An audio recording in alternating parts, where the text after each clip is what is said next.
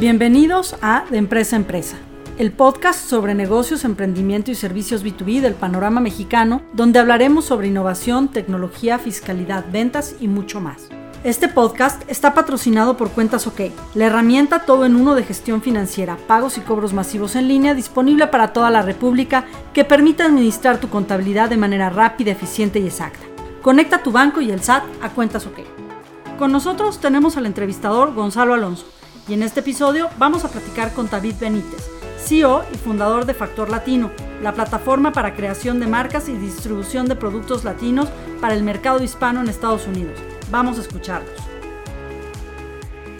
Hola, ¿cómo están todos? Eh, bienvenidos de regreso a De Empresa a Empresa, este eh, podcast en donde hablamos eh, de B2B, eh, específicamente eh, del mercado mexicano, hemos hablado últimamente, pero también hablamos del mercado latino, que este va a ser un poquito más el caso el, día de hoy. Y bueno, pues en, de empresa a empresa, como saben, eh, Cuentas OK invita a diferentes líderes de, de, empresas mexicanas o, o mexicanos y próximamente también latinoamericanos a que nos platiquen ¿Cómo es hacer negocios B2B? Estamos muy acostumbrados a hacer negocios eh, B2C, ¿no? incluso C2C, pero, pero, B2B es algo que todavía no estamos muy acostumbrados. El día de hoy eh, tenemos a un, personajazo, un líder de Hueso Colorado, eh, un, emprendedor que me, ha enseñado mucho en, el último año y medio que, tengo de conocerlo, apenas nos conocimos.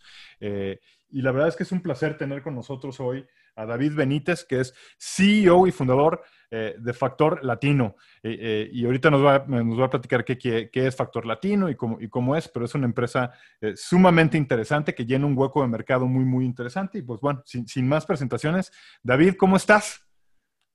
A todo dar, Gonzalo. Gracias por, por invitarme a, a, contribuir de regreso con un poquito de, de, luz si se puede ser posible, ¿no? Este, yo, yo, soy un fan de la palabra clarity, en términos de claridad, y, y, y, creo que algo de nuestra historia puede contribuir a que la gente le ayude en su travesía empresarial o ejecutiva de, lo que están tratando de hacer. Eso, eso.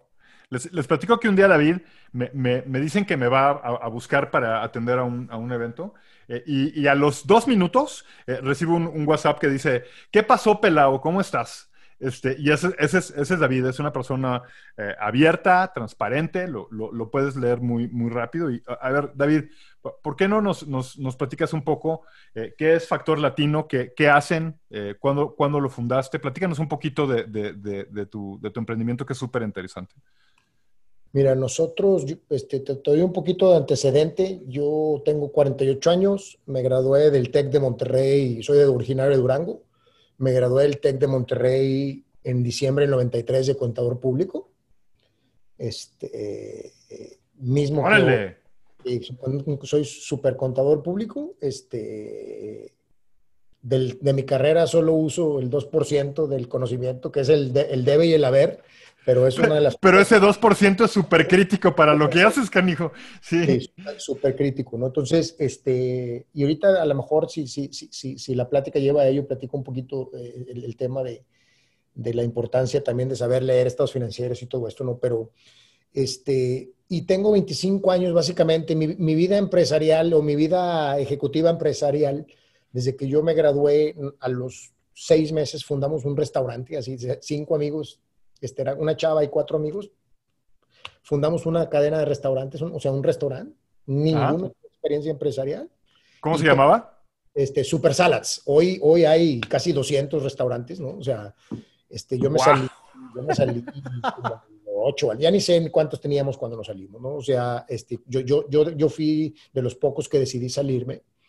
Este, todos, los, todos somos muy amigos, somos compadres, de hecho, todos con todos, ¿no? Este, este, pero al final del día, toda mi travesía siempre ha tenido dos o tres comunes denominadores. Uno, o sea, yo me gradué y empecé a trabajar en una empresa de dulces que se llama Lucas. Todo el mundo conoce estos, estos, estos dulces, ¿no? Este, Para los que no lo conocen, vamos a poner acá abajo en la descripción una descripción de, de, Lucas, porque en México sí son súper, es un caso de éxito de dulces súper conocido. Así es. Y a mí me tocó contribuir con toda la historia de Estados Unidos de ellos. O yo desde que me gradué empecé, empecé a, a, tocar el mercado americano y al mismo tiempo empezamos a abrir el restaurante. O sea, siempre fui emprendedor y ejecutivo al mismo tiempo. ¿no? O sea, yo por 12, 15 años trabajaba 7 días a la semana, ¿no? Porque a mí yo tenía mis días que me tocaba el restaurante. Pero como yo era el que más viajaba, porque iba mucho a Estados Unidos, me tenía, viviendo en Monterrey, me tenía, yo me, yo me fui a vivir a Monterrey, de Durango llegué, al, me fui a Monterrey a estudiar a los 17 años y me gradué de 21. Me gradué, me, me gradué cumpliendo 21 años. Entonces, este, primero trabajé ahí, Supersalas empezó a tener éxito, fue un, fue un, negocio que tuvo mucho Ángel desde el día uno. Un restaurante, restaurantes, tres restaurantes, o sea, nos tomó como tres años medio entenderle lo que yo le llamo en inglés el disappendation process, ¿verdad? O sea, claro, sí, sí, sí. O sea, ¿cómo, te atreves a hacer algo? ¿Cómo costear una ensalada? ¿Cómo venderla? ¿Cómo tener, o sea, el primer día que... Si le ganas o no le ganas, ¿no? Entonces, toda esa parte estuvo muy divertido. Después de mi travesía con Lucas, Supersala siempre se quedó estático, o sea, me refiero, siempre fue parte de, de mi vida. Ajá y luego me cambio a trabajar a una empresa que se llama Delimex, este, que hacen taquitos congelados. Son los que inventaron el concepto de flautas congeladas en México. Siguen siendo grandes líderes allá. Luego me regreso, unos, me regreso a Lucas otra vez, porque Lucas en aquellos entonces ya estaba coqueteándole con Mars. Cuando yo me estaba saliendo, nos aventamos el primer round con Mars, porque Mars terminó comprando esa empresa. Y luego cuando estuve en Delimex, la compró Heinz entonces me regreso a Lucas, se la terminan vendiendo Heinz y en esa transacción yo subo a Bimbo a la conversación porque yo conocía muy, bien a un par de personas ahí de Bimbo. Ya. Y al final del día yo quería que se quedara la empresa en manos de, Capital Mexicano y al final este, no, pude con ese cometido, pero a la gente de Bimbo le, gustó tanto como se llevó a cabo todo el tema de la gestión que, eh, eh, de hecho, el día de mi boda, yo invité a, un par de ahí de y el cuate, eh, ya cuando se me iba despidiendo de la fiesta, me, me, me, metió un sobre en el saco y me dice, aquí está tu regalo de, de, de bodas. Y yo, qué un sobre, ¿no? O sea, me va a dar dinero, ¿qué? Como, como el padrino, güey. Como el padrino. Dije, ah, cabrón, este, este trae sangre de la buena. este, y hace cuenta que me puso un boleto de avión. Me dijo, cuando llegues de tu luna de miel, vente a México porque te quiero entrevistar. Quiero que te metas a trabajar a Grupo Bimbo. Y justo cuando entro Bimbo, creo que todavía tuve el resto, no, creo que ya ahí estaba ya saliéndome de Super Salads. Yo decidí salirme porque yo siempre traía el gusanito en mi vida empresarial, perdóname, en mi vida ejecutiva, siempre trabajé en empresas pequeñas y medianas de alto crecimiento y muy rentables, pero yo tenía el, el gusanito de trabajar en una empresa grande y, saber si podía desenvolverme de una forma exitosa en un mundo un poquito más politizado, más estructurado, etcétera, ¿no? Pues no es lo mismo una empresa de 200 millones de dólares a una empresa de, de 3 billones de dólares, ¿no? Entonces... Claro. Y a la hora de la hora, pues me termino metiendo a Bimbo este, tuve mucha fortuna porque como se me dio la coyuntura y las condiciones, este, yo me quedé a cargo con el proyecto de desarrollar todo el proyecto de dulces y botanas en Estados Unidos porque Bimbo no, no, no, no, no le daba... No, no, le daba la maquinita mental para entender cómo una empresa como Lucas vendía 40, 50 millones de dólares en Estados Unidos y ellos vendían un millón y medio en la parte de dulces y botanas. Entonces, ese fue mi, mi cometido, ¿verdad? Entonces ahí me toca desprenderme de Super Salads y ahí fue donde, según yo, iba a ser una parte ejecutiva dos o tres años, como verlo así como una, como una cosa sabática empresarial. Y esos dos o tres años se me hicieron seis. Pero en seis años me tocó hacer uno de los modelos más exitosos que Bimbo ha vivido como empresa. Este, porque lanzamos acá el proyecto de Barcel en Estados Unidos. Este, y yo, cuando vi el taquis, antes de que se lanzara en México, hace cuenta que estaba viendo el taquito congelado de Delimex y dije, pues yo ya, esta historia yo ya me la sé, ¿no? Ya la viví, esta peli Ya, la, ya la vi. En otra categoría y todo, si tú quieres, pero a mí había una cosa que me gustaba mucho de Delimex, porque el, el, que era dueño de Delimex, Pedro, un, gran amigo mío, Pedro Luis Durán, también un gran amigo, eh, este, yo, yo, tuve la fortuna de tener muy buenos jefes. En Lucas trabajé con Hugo y Alejandro Martínez Treviño, súper jefes, súper mentores, construimos muchas cosas juntos desde cero. Este, en Delimex construimos muchas cosas juntos desde cero y ahí fue donde Pedro fue el primero que me dio, yo era director de ventas de todo México y también director de exportaciones de toda la parte de Texas en una empresa grande. Fue mi primer, mi primer contacto con distribución directa. En Lucas todo era más mayoreo y, y otro tipo de esquemas. Este, y Pedro me dio mucha confianza porque había, tenía, imagínate, yo tenía, no sé, 24 años, tenía como 60, 70 personas a mi cargo. Entonces, a mí me tocó vivir de muy joven y pues también un restaurante es muy denso en gente, ¿no? O sea, es, claro.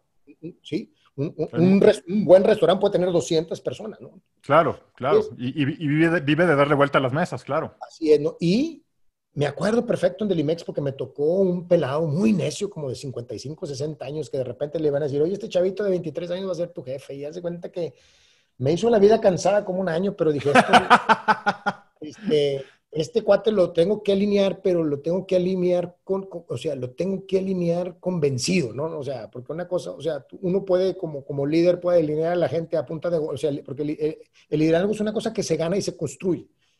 Completamente de acuerdo. Entonces, este, entonces todo esto eh, me, me, fue forjando mucho y cuando llego a la aventura de Bimbo, pues ya me metí un poquito más a las grandes ligas porque de repente llegó una empresa yo me sentía niñito en Disneylandia, güey, porque llego y, oye, quiero un reporte de mercado, pues ahí está. Y quiero quién se qué, pues ahí está. O sea, no que sobraran recursos, pero es una empresa que tiene mucho más recursos. Claro, está, está estructurada para darte esos recursos si es necesario. Entonces, una de las grandes virtudes que yo creo que cualquier empresario debiera de tener es que debemos de ser muy cancheros con nuestros negocios. Debemos de, de debemos de ser capaces de, de vivir el, lo que mucha gente le dice el frontline, ¿verdad? En mi caso, yo tengo que estar viendo tiendas, tengo que estar viendo clientes. Yo a todos los, yo ahorita atendemos aquí, hoy día, ahorita les platico a, donde estamos ahorita, atendemos 10 mil clientes, todos tienen mi teléfono. Eso sí, mi teléfono suena todo el santo día.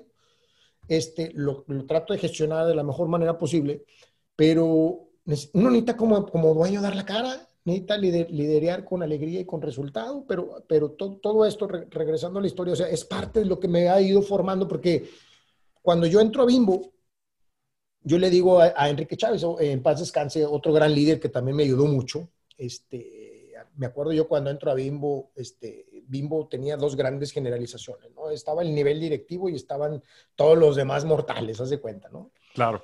Pero, pero el nivel directivo en Bimbo tenía una peculiaridad. O sea, tú tuviste que haber empezado en una ruta y luego, quién sabe, o sea, te, tenías que haber llegado, llevado todo ese caminito. Y yo por la agenda y por el tipo de, de, posición que tenía en empresas de regias más vanguardistas, en, en, cómo pagaban y cómo compartían utilidades y cómo cosas, en, en, en empresas que crecían 50, 60% por año, pues yo tuve la, posibilidad de financieramente tener capacidad que me fui construyendo eh, y me permitió negociar de una forma, acababa de vender mi restaurante, acababa de, o sea, venía yo de tener muy buenos años en muchas empresas, entonces claro. para mi edad, estaba yo muy chavo, yo tenía 25 años, 25, 26 años, y, y me tocó una época muy bonita porque negociar sin, sin necesitar negociar es, es claro. diferente porque te da leverage, ¿no? Entonces, al final del día le dije, mira, yo me comprometo a entregarte un proyecto robusto, no sé de qué tamaño, porque necesito ver fierros, necesito ver infraestructura, necesito ver recursos.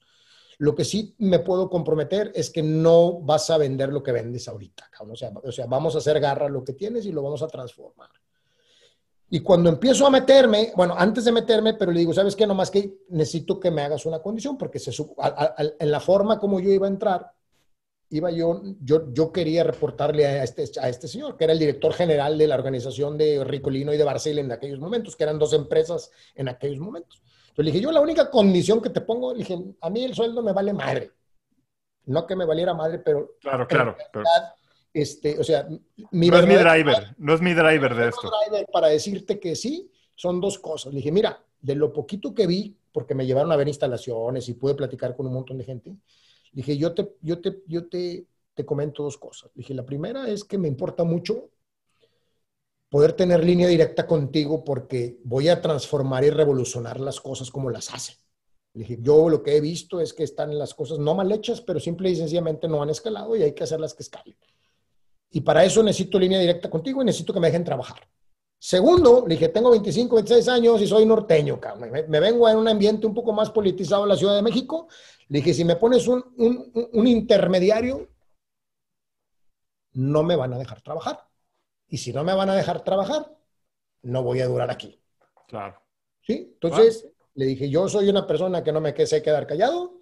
Este, yo soy un guerrero empresarial. Me gusta mucho pelear por, por, por, por posiciones primarias. O sea, me gusta ganar juegos este, jugando bonito, ¿verdad? Como, como dice Pep, Guardiola, ¿no? Este, pero al final del día, para poder hacer eso, básicamente tenía que entrar en el nivel directivo. Entonces, un, un desmadre interno ahí en Bimbo, porque, pues imagínate, al final me tuvo que entrevistar Daniel Servige, bla, bla, pero a mí me gustó mucho mi travesía en Bimbo porque Daniel tuvo confianza en, en, esto porque era un, era un, cambio transformador en aquella época porque Daniel iba, Daniel se hizo director general de Bimbo cuando yo entré.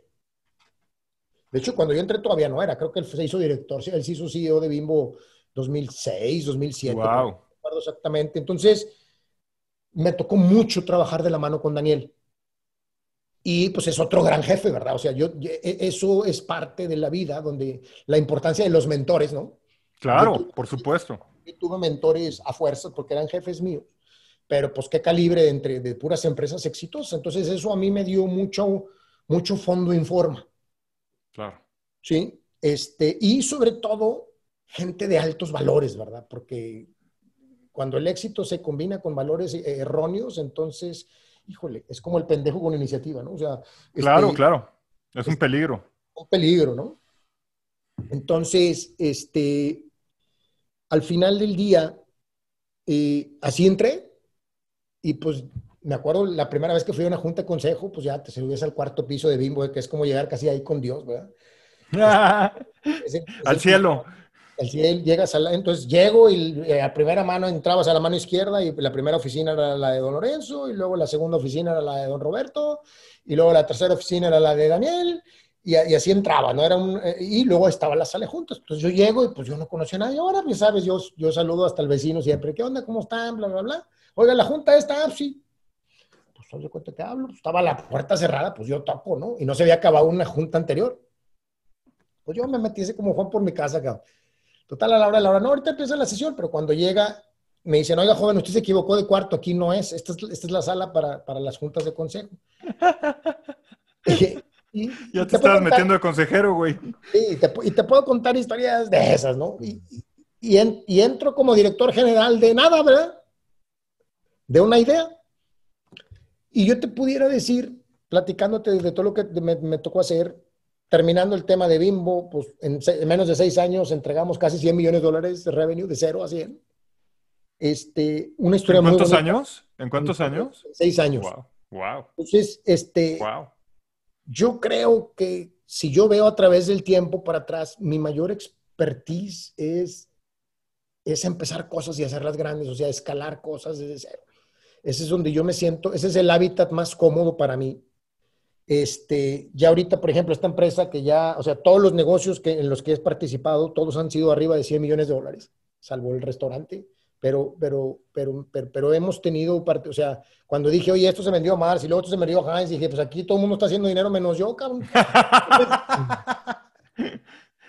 sí, así pasa, claro. Entiendo perfecto ese sentimiento.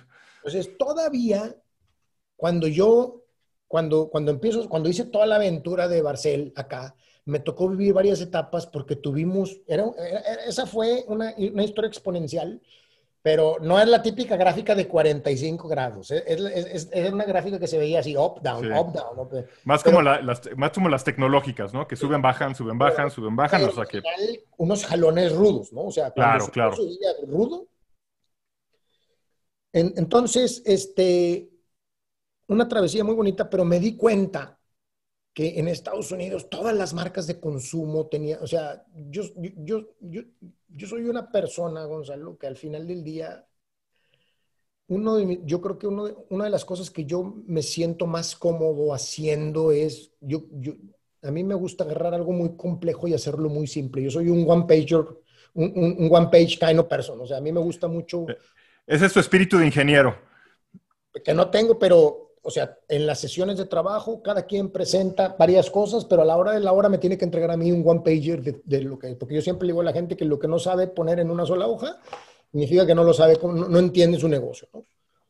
Entonces los forzo a que hagan así para que, para que, puedan, para que puedan poder converger un pensamiento que puede ser muy divergente en algún momento, ¿no? Entonces, este, al final, yo te diría, me siento cómodo simplificando problemotas. Y luego ya que cuando llego a un cierto grado de simplificación, pues ¡pum! Me gusta dar un golpe rudo y, a la cabeza, ¿no? No, siempre, me sale, pero la mayor vez, pero, pero, yo te puedo decir, las, este, a lo mejor no me sale como lo planeo, porque rara vez sale como lo planea, pero lo que te puedo decir es que la mayoría de las veces me ha salido bien. David, y factor latino, ¿cuándo lo empiezas a soñar? O sea, cuando, en, todo esto, ¿cuándo empiezas a, decir, oye, aquí hay algo? Cuando veo que todas las marcas latinas están mal representadas o mexicanos, digo, ¿sabes qué? lo que te iba a decir ahorita es que en este grado de claridad, mi teoría sobre las cosas o sobre las empresas es, o tienes un atributo natural para crear algo extraordinario, o eres un Mark Zuckerberg que de repente se te ocurre una idea como... sí, increíble. Unicórnica, sí. Unicórnica, sí. O buscas una imperfección en el mercado, la corriges y la escalas. Claro, claro, tal cual. Y, y, si esa imperfección la alineas con tu propósito y lo, con lo que te gusta, es una combinación que es infalible. Infalible. Sí. Porque más acabas no trabajando, acabas haciendo lo que querías hacer. Exactamente, y, pero bien, pero bien pero Bien, pero bien hecho, claro. Entonces, este, eso es lo que yo he aplicado en mi vida. Dije, yo no necesariamente puedo no ser esto, a lo mejor algún día se me ocurre algo estúpidamente brillante, pero a medida de que empiezas a ver imperfecciones y ves el mercado con esos ojos, te empiezas a dar cuenta que hay un universo de imperfecciones y hay más imperfecciones que perfecciones, ¿no? Entonces, claro. mucha gente dice, para tener un negocio necesitas una idea, necesitas lana. El que te diga que necesita lana para hacer un negocio, no quiere hacer un negocio. Un negocio, estoy completamente de acuerdo. Quieres hacer un negocio, vas a mover cielo, mar y tierra para hacerlo. Lo demás es bullshit, porque dinero siempre va a haber. Y siempre gente que te pueda apoyar, siempre va a haber, pero tienes que ser lo suficientemente persistente. Persistente, disciplinado y con visión, ¿no?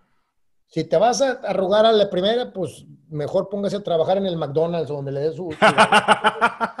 tacos de canasta, tacos de canasta. te, dan, te dan 100, vende 100, se acabó el problema, ¿no?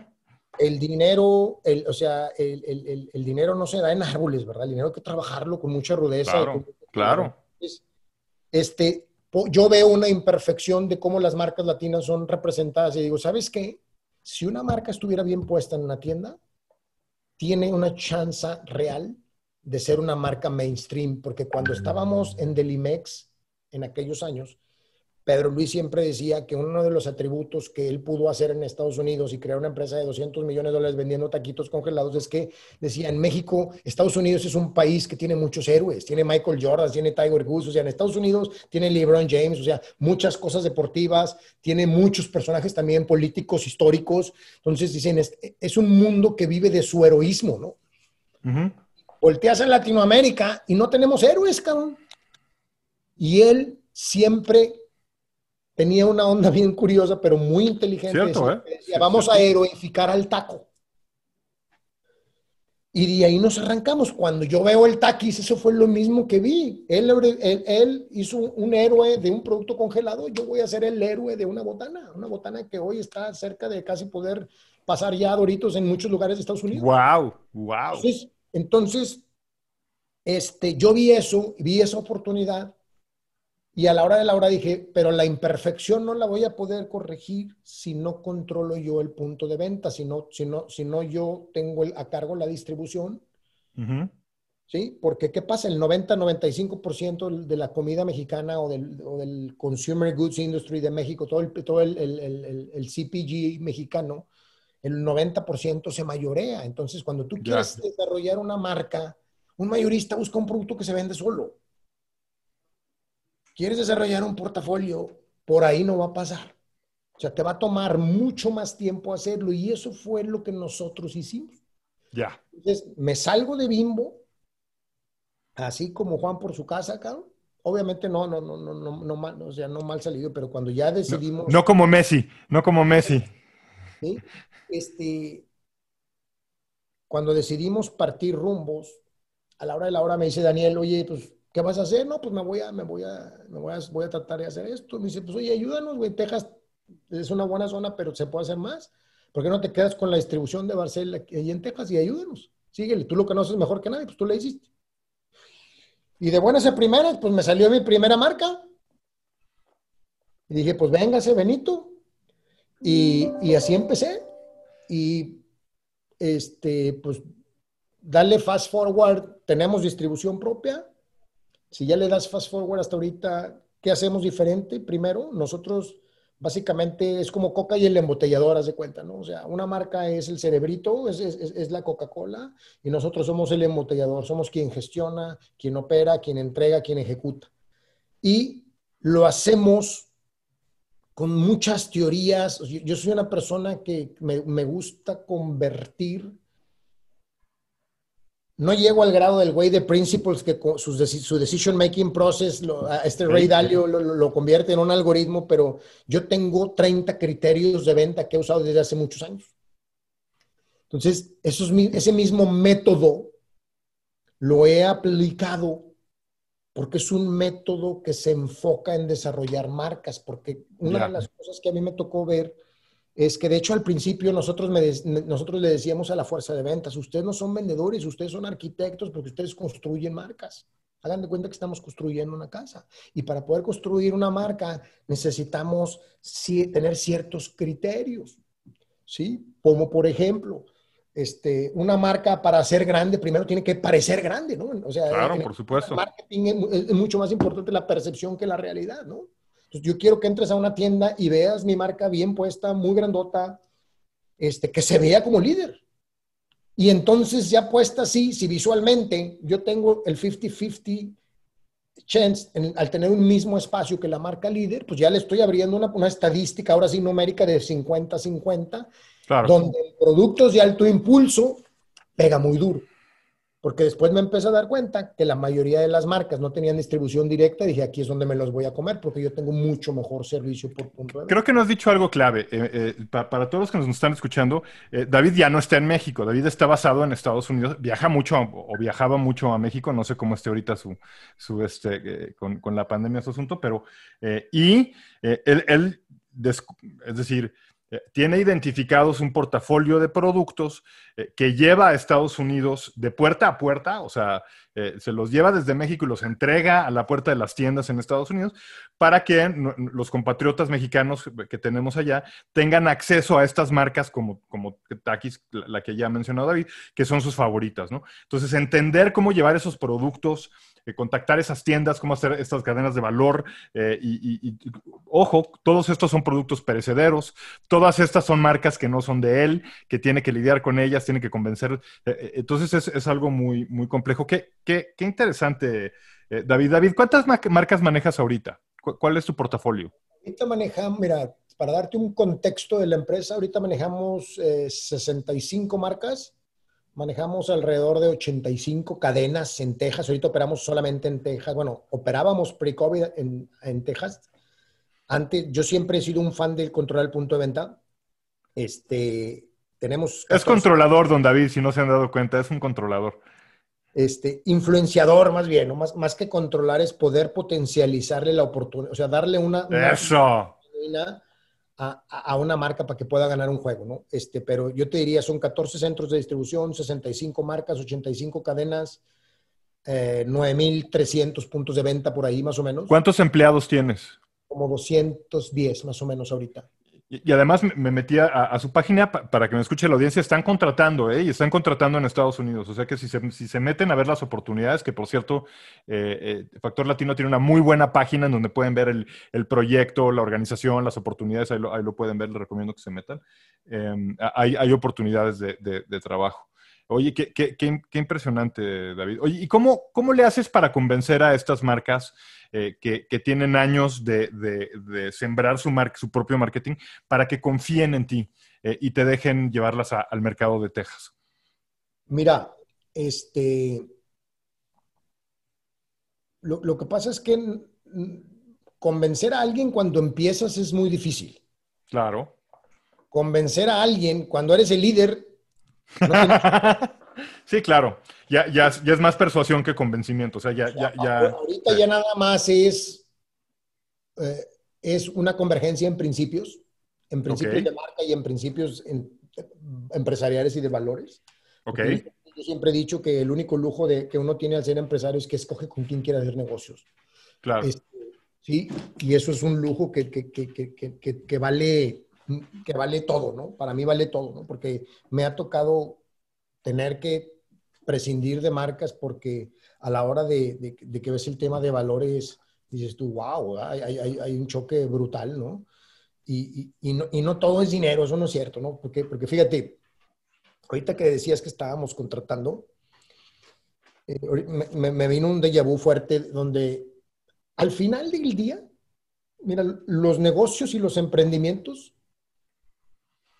para que puedan tener éxito, tienen que ser directamente relacional o al tipo de gente que traigas a tu empresa y cómo la lideríes para que la retes a que sea un constante crecimiento. O sea, los, los proyectos no fracasan, fracasan los equipos atrás de los proyectos. Claro, claro, por supuesto. ¿sí? A, mí no me interesa qué marca me traigan, a mí me interesa saber quién está detrás de cada marca. Un profesor mío de Harvard siempre me, me, me decía que fue una de las cosas que más se me quedó. Él siempre, él tiene una frase de negociación que, que, que usa mucho, donde él, donde él siempre dice process before substance, ¿no? claro. Y, y, somos todos claro. Cuando alguien tiene iniciativa, luego, luego te vas a la sustancia. Claro. ¿Sí? Luego, luego, no, el error más grande que cometemos es queremos resolver, queremos hacer, queremos ser proactivos. Sí, eso es bueno. Pero si haces eso sin entender el proceso, proceso. Que, tener que hay detrás, entonces puede ser bueno, pero muy improductivo. Por supuesto. Entonces, este, nomás e, era ese comentario sobre la gente. Eso es muy importante. El tema del factor humano y el factor de gente es lo que va a hacer de una empresa una empresa. Y, estoy completamente de acuerdo, y eso era una pregunta que te iba a hacer, cómo, cómo tocabas el, factor humano en, tu empresa, pero, pero el otro también es el factor tecnológico. Eh, platícanos un poquito de cómo, cómo ves tecnología y cómo implementas tecnología en Factor Latín. Mira, uy, aquí tengo un montón de anécdotas. Este, yo, pues, yo puedo ir con Azcárraga y hacer unos novelones brutos. los hacemos aquí, los hacemos, échatelos. Mira, el quinto día de operar nos robaron un camión al, quinto día de haber abierto el negocio, me robaron un camión lleno de productos. O sea, me dieron la bienvenida. Welcome to Dallas, ¿no? En, este Dallas, en Dallas, o sea, ya, en, ya en Estados Unidos. Sí, no, cuando abrí al quinto día de operar me robaron el 20% de mis bienes. Pero tecnología, me preguntaste sobre tecnología. Este, mira, tecnología para nosotros, para IMM o Latino Factor, es un principio estratégico.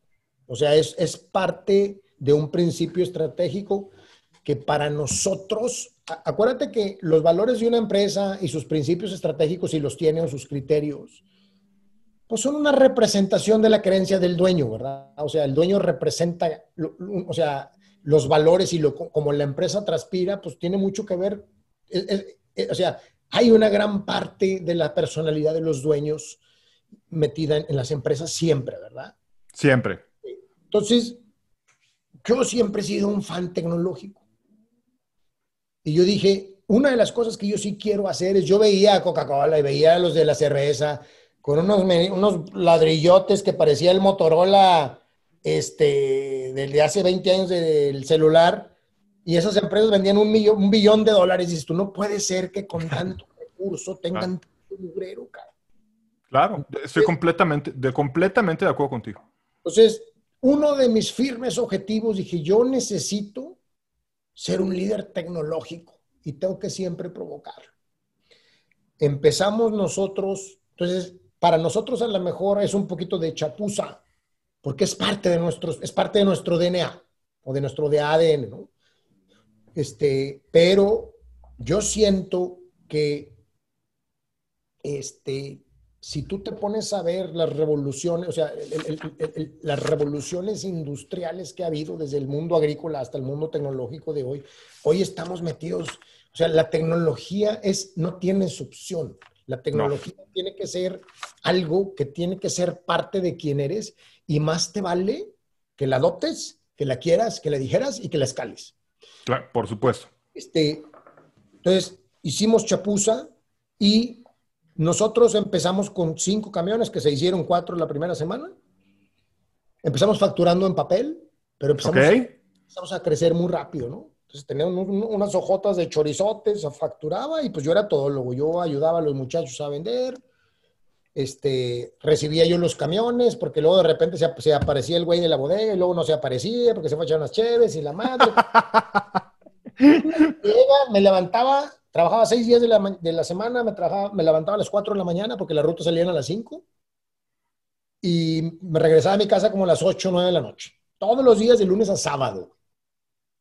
Este. Órale. Fueron épocas bien interesantes, muy rudas, pero uno de los grandes momentos de mi vida empresarial. O sea, no lo cambio por nada. Para mí, tener la tranquilidad de echarme un café solo a las cinco y media de la mañana es priceless, porque tienes mucha luz. ¿Sí? Este, entonces, ¿qué hicimos? Luego crecimos, o sea, para darles contexto, acabamos de cumplir 13 años, nosotros empezamos en el 2007. y Felicidades. Nuestro crecimiento fue en junio, fue, fue en junio, junio 4. Pero nuestro crecimiento compuesto en 13 años ha sido del 49%. Bang. Pum. Entonces, nosotros migramos de papel a handheld en tres, en seis meses. Claro, claro. Porque era, era, insostenible, ¿no? Porque no, no podías seguir escalando si no dabas ese paso. Exactamente. Entonces, compré unas handhelds, pusimos todo, pusimos un sistemita de medio fancy y en menos de un año migramos, migramos de papel, primero un sistema de contabilidad que se llama Peachtree, a QuickBooks, QuickBooks Enterprise y a los dos años nos tuvimos que emigrar de QuickBooks Enterprise a SAP. ¡Pum! Porque nuestras bases de datos crecían 10% mes a mes, 15% mes a mes, pum, pum, hasta que un día recibí una llamada de QuickBooks Enterprise porque se nos empezó a crashar el sistema. Entonces yo muy enojado le digo, ¿qué onda? Y una de las cosas, fíjate, que admiro un chorro de las empresas, y lo pongo en este ejemplo, me habla un día uno de los vicepresidentes de QuickBooks y me dice, ¿sabes qué? Tú no eres un cliente target para nosotros porque tu tamaño estructural de, la información que manejas, o sea, QuickBooks. Ya, no sobrepasó, ya no sobrepasó. Ya no, sobrepasó, ya, ya no estás en la media y por más que te queramos ayudar, simple y sencillamente no vamos a poder hacerlo de la forma correcta. Entonces, ahí fue donde probé mi primera historia de CAPEX más ruda. Y dije, pues en la madre tengo que poner SAP. Y ya nomás veo unos app y ya de entrada ya, se está yendo el madrazo de dólares, ¿verdad? Total. Metí SAP. Aquí metimos SAP, nos lo echamos en tres meses. ¡Wow! Y... O sea, sí se puede de banda, escuchen, ¿eh? Tres meses. ¡Wow! Pues lo que pasa es que cuando, ya no tienes opción. Claro. Sí, sí. Sí, claro, claro. Es pácales, vámonos. La necesidad es la madre de la creatividad. Entonces, este, pero también hay que enfrentarla con garrita, ¿verdad? O sea, entonces adoptamos app. Luego, luego metimos un, un, ruteo de rutas. Cuando nosotros, fíjate, Bimbo terminó poniendo el software de rutas que usábamos nosotros. Porque yo siempre me ha gustado este, investigar quién es lo mejor y todo. Y otra cosa también bien interesante para la gente que emprende hay que saber pedir, ¿eh? porque yo he logrado muchas cosas pidiendo. O sea, no pidiendo que me regalen, sino decir, Sí, sí, sí, sí, sí, levantando la mano y diciendo, oye, ¿qué no se, qué no se, qué no se puede, qué no se vale, qué no se podría, qué no, ¿no? Te tengo una anécdota súper interesante. Cuando estábamos en el proceso de las handhelds, tuvimos una bronca con la empresa que nos puso, nos puso el software y tuve que emigrar a un segundo software de rutas. Ok. Y esa experiencia fue una experiencia muy amarga para mí porque era un cuate que terminamos muy mal. porque nos vendió una cosa que luego no, se pudo escalar, el software no jalaba, o sea, y, el cuate tiró la, o sea, nos aventó. Sí, te, aventó el muerto y se fue. Entonces, cuando yo decido hacer esto, tuve que comprar unas Ángeles nuevas. Y estuve como en Las Ángeles como un año, año y medio. Y mi hijo en aquellos entonces, David, mi hijo tenía, no sé, cinco, seis años, no sé cuántos años tenía, no, no sé, un poquito más. Estaba chavo, ¿no? Estaba en primaria. Ok. Y David siempre le encantó las matemáticas. Y un día me decía, oye, papá, este, iba, iba a un concurso este, estatal de matemáticas, ¿no? Que pues acá en Estados Unidos es un big deal. Y, yo siempre le decía, cuando de repente lo acompañaba a los concursos, le decía, parece el chiste de Pepito, cabrón. Está el chinito, el hindú y el mexicano en el concurso de matemáticas. A él le gustaba mucho el, el, verbal math. Entonces, entonces, era muy curioso ver competirlos, pero porque era matemática verbal. Oye, 5 por 8 entre 2 entre 5, o sea, puras cosas que dices tú, no puede ser, esto está de locos, ¿no? Y a él le gustó todo el tiempo eso. Entonces yo le dije, entre los 10 primeros lugares en el estado, regalo lo que tú quieras dentro de un parámetro normal de un regalo. Claro. Total que queda y pácatelas por andar de hablador, pues el regalo, ¿verdad? O el premio, cabrón. Y me dice mi hijo desde muy chavo, regálame una Mac, papá. Qué padre. Total, vamos a la tienda y le compro una Mac. Me acuerdo que pagamos, pagué como 1.700 dólares por una Mac, una laptop.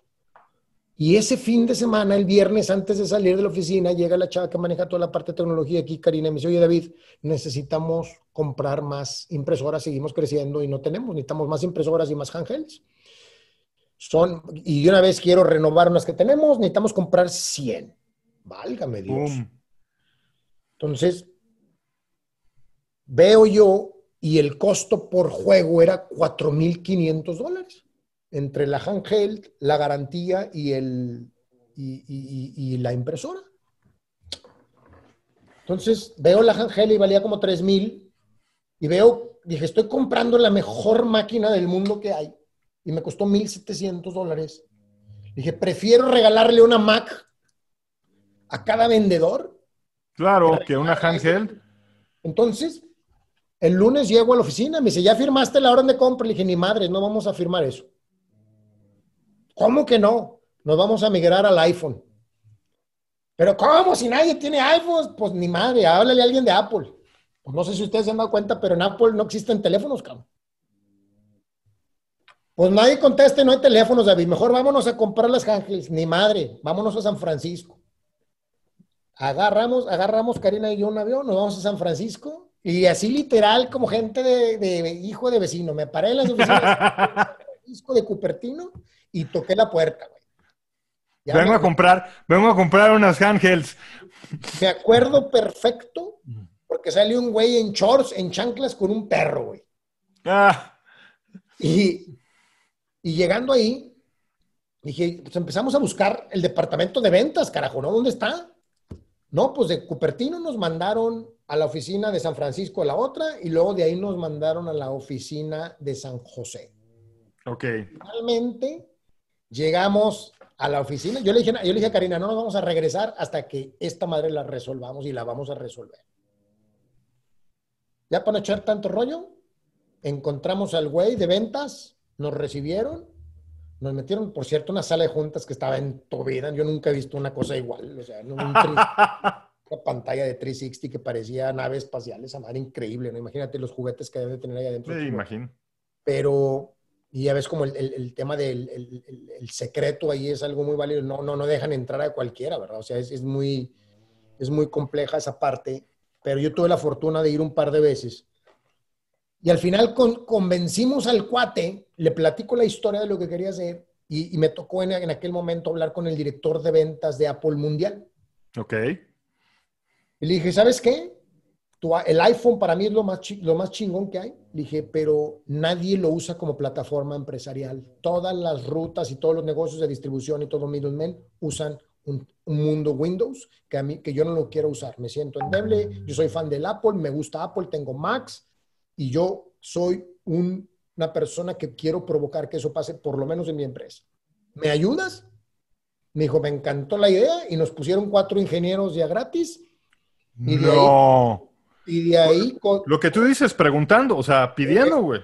Esto es lo que yo quiero hacer, ¿cómo lo podemos hacer? El, el cuate nuevo que, que, hacía el mismo modelo, le dije, ¿te avientas a hacer tu software en, en iOS? Pues lo hacemos, cabrón. Y así lo hizo el pelado en coordinación con nosotros y con Apple. Este, a los ocho meses me habla un día el cuate este, el director de ventas, y me dice, oye, este, te va a hablar una muchacha que no sé qué del departamento de marketing, porque te van a, te a, queremos mandar un video porque queremos meterte a la, queremos hacer un comercial de tu empresa. Dice la gente, ya. Yo creo que es una de las pocas cosas que Rica, mi socio, no me perdona todavía porque dije, ¿sabes qué? Te agradezco mucho el ofrecimiento, pero vamos a pasar. Y Ricardo me voltea y me dice, ¿qué estás diciendo, güey? Es una oportunidad de oro para que nos conozcan, sepan quién es, qué estamos haciendo. Le dije, sí, nomás que este ritmo de crecimiento que tenemos ahorita lo hemos hecho muy calladitos. Y el día que nos pongan en la mendiga página de Apple, güey. Se acabó lo calladito. Se acabó lo calladito, cabrón. Le dije, ¿para qué queremos enemigos gratis, cabrón? No necesitamos. O competencia gratis también, o sea, ¿para qué le ando dando ideas a la gente? y fíjate que no me arrepiento, yo es, eso es mucho mi personalidad, o sea, a mí, a mí mis padres me inculcan mucho siempre que la mano derecha no sepa lo que hace tu mano izquierda, ¿no? Esas son partes de componentes bíblicos, ¿no? Pero, pero eh, eh, es muy importante que, saberse quedar callado, ¿no? O sea, a la gente le gusta mucho presumir sus ventas y sus utilidades.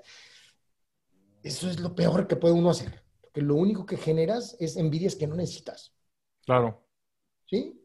Puede ser envidia buena, envidia mala, ponle tú como quieras, pero no necesitas. La gente, mientras menos sepa. si no lo tienes que reportar, no lo reportes. quédatelo para ti. Quédatelo para ti, ¿verdad? Porque eh, yo, yo, yo creo que ese es otro lujo que hay que, que hay que saberlo valorar mucho, ¿no? Pero, y historias como esas de ahí, dale fast forward, seguimos creciendo. Ya hace tres años, continuando el tema tecnología, nos metemos, güey. Eh, dije, ¿sabes qué? Teníamos resultados muy interesantes. dijimos, ¿sabes qué, raza? un día en la Junta de Planeación, vamos a nosotros crear nuestra propia disrupción. Si nosotros no hacemos algo crítico para darnos en la, o sea, vamos a tratar de, nosotros crear nuestro propio, que, vamos a pensar que todo sale mal, vamos y le pedimos a un par de maestros de Harvard que nos ayudara. Y básicamente hace tres años y medio, y nos, lo, que concluimos, Juan, un poquito, sí, tres años y medio, lo que concluimos es lo único que tenemos que hacer es hacer un negocio que tenga una armadura contra Amazon. Si nosotros podemos continuar haciendo algo que tenga contra Amazon, porque el middleman es uno de los... claro, obvio, Entonces dijimos, va, y nos fuimos por esa línea, Gonzalo. Nos fuimos por esa línea y contratamos a una firma de San Francisco que se llama Propellant e hicimos la transformación digital, que hoy ya lo veo yo muy fácil, lo entiendo muy fácil, este, porque simple y sencillamente es automatiza tus procesos y ponlos en la nube, ¿no? Es todo, o sea, lo que significa transformación. Claro, eso. claro. Nada más que cuando eres un negocio legacy, pues todos tus procesos están en papel, ¿verdad? Claro, claro, hay que es de cero todo. Es de cero todo, es como tienen las cosas y cómo deberían de ser, pero una vez que lo haces, bueno, lo hicimos, lo desarrollamos, le metimos un platal y de ahí todo nace porque cuando hicimos esto, salimos a ver, ya cuando hicimos el, lo que le llamamos el end-to-end journey y el roadmap estratégico para la transformación digital, hicimos un mapa muy padre donde teníamos el front-end, todo lo que tienes que tener físicamente cuando atiendes un cliente y todo lo que tenés que tener back-end como procesos y todos, los todos los puntos tecnológicos que son los enablers, ¿verdad? Porque al final del día la tecnología es un enabler, ¿verdad? Entonces, teníamos nosotros 10 softwares que convergen, que, convergen entre todos, pero no son escalables. Cuando sí teníamos los mejores softwares de cada tema en el mundo, pero cuando, cuando queríamos hacer un cambio, que es cada semana, teníamos que... Era un, era un drama. Sí, era un drama y déjate un drama, un dineral. Dijimos, ¿sabes qué? Nuestra forma de ver los sistemas no es escalable. Entonces, de ahí dijimos, eh, el primer proyecto se llamó One Platform. ¿Cómo podemos convertir todo en un One Platform? Para toda la gente que tiene oportunidades de negocios, quien invente esa madre se va a hacer millonario porque no existe. Estoy completamente de acuerdo. Entonces, nosotros decidimos irnos con SAP HANA después de haber hecho un montón de análisis. Tuvimos que abrir la cartera de forma muy relevante. Yo todavía me acuerdo cuando tomamos esa decisión, todo el management team votó en contra de irnos a la inversión grandota Y le dije, miren, yo tengo la mayoría, nunca he tomado una decisión así ruda, pero esta vez sí la voy a tomar. Y vámonos. Y vámonos, cara.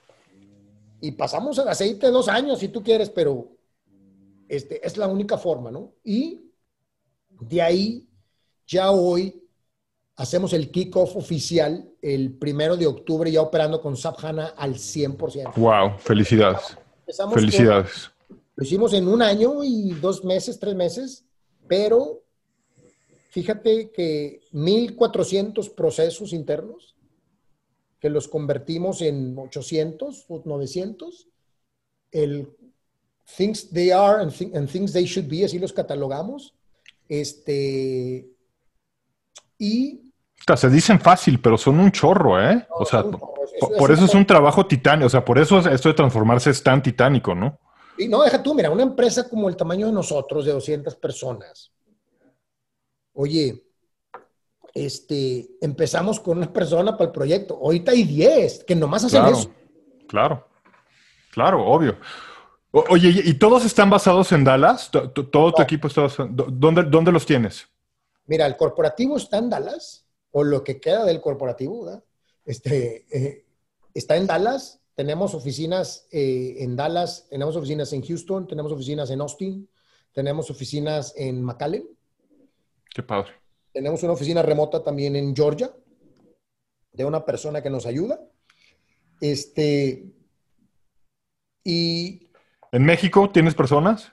En México también tenemos gente, abrimos una empresa en México también, operamos en Monterrey.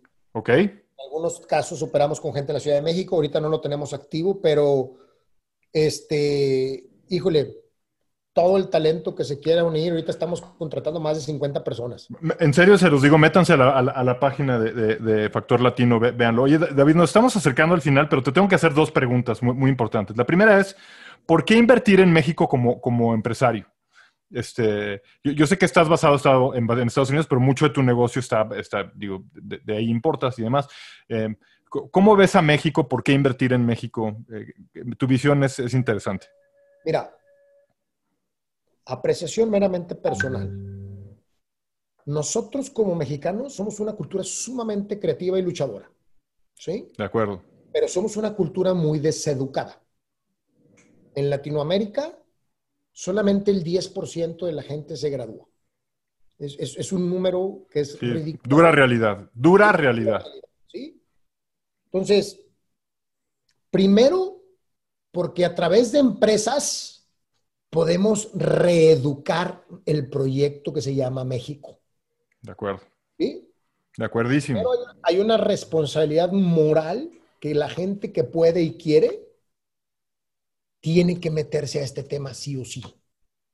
Yo, yo estoy completamente de acuerdo con eso. Segundo, COVID lo que trajo positivo es que este tema de globalización de las cadenas de suministro ya nos dimos cuenta que ante circunstancias disruptivas como un virus, is not gonna work.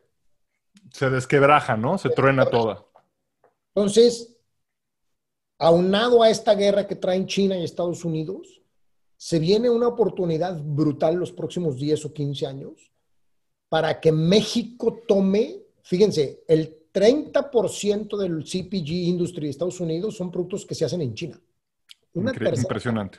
impresionante. trillones de dólares? O sea, no, sé qué número es, debe, ser una grosería. Debe ser una brutalidad, sí. Ese, ese debería de ser nuestro mercado. ¿Sí? Ese debería de ser nuestra exportación. Ahora, nosotros como empresarios tenemos que pelear buenos gobiernos y malos gobiernos como el de ahorita. Claro, por supuesto. Hemos tenido malos gobiernos ya en mucho rato porque ya el nivel de, toxicidad, de la falta de valores ya, ya está en un nivel muy crítico, ¿no? Pero, pero una cosa es que roben y otra cosa es que roben ya una serie de brutalidades, ¿no? Ya, este... Va más allá del sistema, del sistema corrupto, ¿no? entonces ahorita cuando deberíamos estar invirtiendo en educación y en infraestructura como un líder de país. Estamos cerrando fábricas en Tijuana. Estamos, entonces, estás mandando un mensaje erróneo Que dices tú, híjole, ¿quién tiene que pelear eso? Pues somos los empresarios, no tenemos No hay, no hay otros. La iniciativa privada, con todo. El único contrapeso del GDP de México que puede ponerle freno a este. A este. Y a quien esté escuchando esta madre, voten. Todos a votar. Todos a votar y saquen a este pendejo de la silla esa. Buenísimo. Y perdón, porque, porque se me hace que hasta piropo es para este güey. Que le diga pendejo. Porque yo creo que, yo creo que no, le quedó chiquito el, adjetivo. Este, está mal porque no, no cuida a la gente. Querer cuidar a un mexicano es querer educarlo y nadie está haciendo esa labor en México. Estoy de acuerdo. Muy, muy, pocos están preocupados por esa Muy pocos están preocupados por hacer esto. Eso, también hay que decirlo y hay, que traerlo a la luz. ¿no? Por eso hay que invertir en México y porque también México es un país de jóvenes, Gonzalo. México. Claro, claro. Estados Unidos, si tú ves el mapa de edad de Estados Unidos, por ahí lo tengo una presentación. Este, estamos en un modelo donde somos jóvenes y podemos hacer cosas extraordinarias. Lo, vimos juntos en Chihuahua, ¿te acuerdas? El ah, potencial, Exactamente. El, potencial de, México eh, joven es, es contra Europa, contra Asia, contra Estados Unidos, contra Canadá. Podemos hacer muchas cosas que hacen los chinos y que hacen los americanos. Completamente de acuerdo. Oye, qué increíble plática, David. estamos en una circunstancia tan privilegiada, pero el privilegio es de los que se parten la madre arriesgándose. Es correcto. En, muchos, en muchos casos también es correcto. Hay, chiripazos ahí y demás, pero, pero sí, en, la gran mayoría de los casos es correcto. Híjoles, hemos estado desde hace una hora con David Benítez, que es eh, fundador. ¿Preguntas? Eh, eh, y te hice una más una, ¿verdad? Es que, es que la otra ya me la contestaste, pero te la quiero escuchar. A ver, David, ¿qué es liderazgo para ti? Mira, yo, te digo lo siguiente con lo que, lo que yo le enseño a la gente. Este, el rol de un líder es hacer mejor a su equipo, es a su familia, a su casa. Mi responsabilidad como padre de familia es que mis hijos exponencien la mejor versión de ellos con los valores que les su, su potencial, ¿no? Yo no quiero que sean como yo, yo quiero que sean como ellos exponenciados y decir, si yo tuve estas oportunidades, yo quiero que ustedes tengan más oportunidades y mi responsabilidad es empujarte para que seas una mejor persona y seas un mejor líder y seas un mejor empresario, ¿sí? Este, y ahorita que hablas de liderazgo, yo quiero relacionarlo con una cosa. Para mí liderazgo es eso. Nuestra responsabilidad es hacer crecer al de enfrente. Eso es un líder, ¿sí? De acuerdo. El liderazgo no te lo da una posición. El liderazgo te lo da la querencia genuina de querer contribuir for a greater good, como, como, dicen los americanos. Claro, por algo más grande que tú, ¿no? Un, un, concepto más grande que tú. Así es, porque no es, liderazgo no es, el liderazgo no es de ti. Tú solamente eres un catalizador, eres un medio para. ¿Sí? Y correlaciona mucho porque una de las cosas que yo veo, por ejemplo, es corre hay, que, hay, que, hay que siempre cuestionarse mucho el tema de liderazgo con, con el tema empresarial, porque todos los modelos educativos del mundo no generan emprendedores. O sea, o sea, provocan justamente lo contrario. Generamos empleados, pero no emprendedores. No, pero no emprendedores. Entonces, el segundo rol de un líder es cómo le invitas a la gente a que crean en ellos mismos. O sea, tú tienes que creer más en la persona que está enfrente de ti y enseñarle cómo desarrollar sus talentos. Todo eso, porque, ¿sabes qué? Esas madres no los enseñan en las escuelas. Y yo a mis hijos, yo le digo, yo le digo a mi hijo, a mi amigo y a mi hija, si tú quieres ser mi hija, me dice, yo quiero ser psicóloga, papá. Le dije, a toda madre, ¿y qué empresa quisieras emprender? Mi pregunta no es, ¿dónde vas a trabajar? Claro, claro, claro. Mi pregunta es, ¿Cómo vas a ejercer esa carrera, no? Sí, o sea, ¿cómo vas a provocar algo empresarial? dije, porque si Dios te dio a ti la capacidad de vivir y estar dentro de un entorno empresarial donde tienes la capacidad y el lujo de poderte educar, donde tienes el lujo de que Aprender. no te... Y pues decir, tu responsabilidad es multiplicar eso para que contribuyas con bien a millones de personas. Y le dije, es más, ustedes que son chavos y que ahora todo lo tienen exponencializado, friega para ustedes porque ahora ya no tienes que ayudar a millones de personas, ahora son billones de personas, porque hoy algo bien hecho se puede escalar Se, de ese claro, tamaño. se potencializa esa- a esas dimensiones. Así te cruzo yo la palabra liderazgo. Uf, gracias David. Oye, David, director general, bueno, CEO, fundador este, de IMM Latino o, Latino Factor, eh, o Factor Latino, perdón.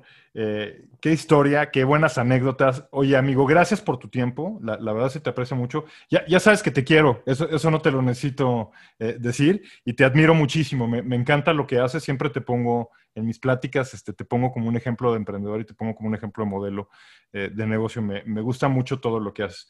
Eh, te mando un abrazote, gracias por estar con nosotros. Vamos a poner aquí en, en todos los datos de, de, Factor Latino para que los busquen. Eh, y si tienen alguna pregunta para, para, David, ya saben, háganoslos llegar en los comentarios y se la haremos llegar a él.